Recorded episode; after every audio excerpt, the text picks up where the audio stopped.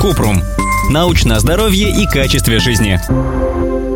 Все о местной анестезии. Окунемся в познавательный мир медицины и посмотрим, что такое местная анестезия и как она работает. Вы вряд ли сможете применить эти знания на практике, зато будет что рассказать друзьям. Когда стоматолог делает укол в десну, губы теряют чувствительность, а язык превращается в неповоротливую лопату.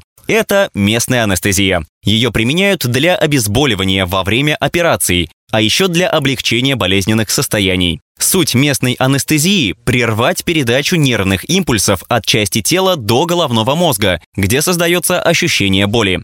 В отличие от общей анестезии, при местной человек остается в сознании. Анестетики бывают в виде спрея, геля, раствора или мази. Названий некоторых вы точно слышали – лидокаин, бензокаин, новокаин.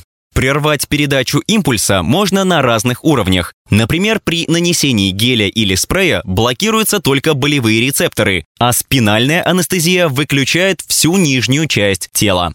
Теперь немного биофизики. Импульс бежит по нервным волокнам, когда на мембранах клеток меняется электрохимический градиент. Это происходит из-за движения ионов внутрь и наружу клетки. Если вы еще следите, то вот так выглядит механизм действия.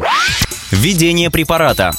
Накопление анестетика на мембране нервного волокна.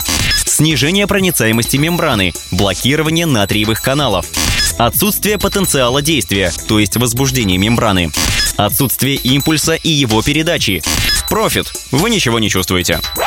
Обычно местная анестезия безопасна, если нет аллергии, и проходит через несколько часов.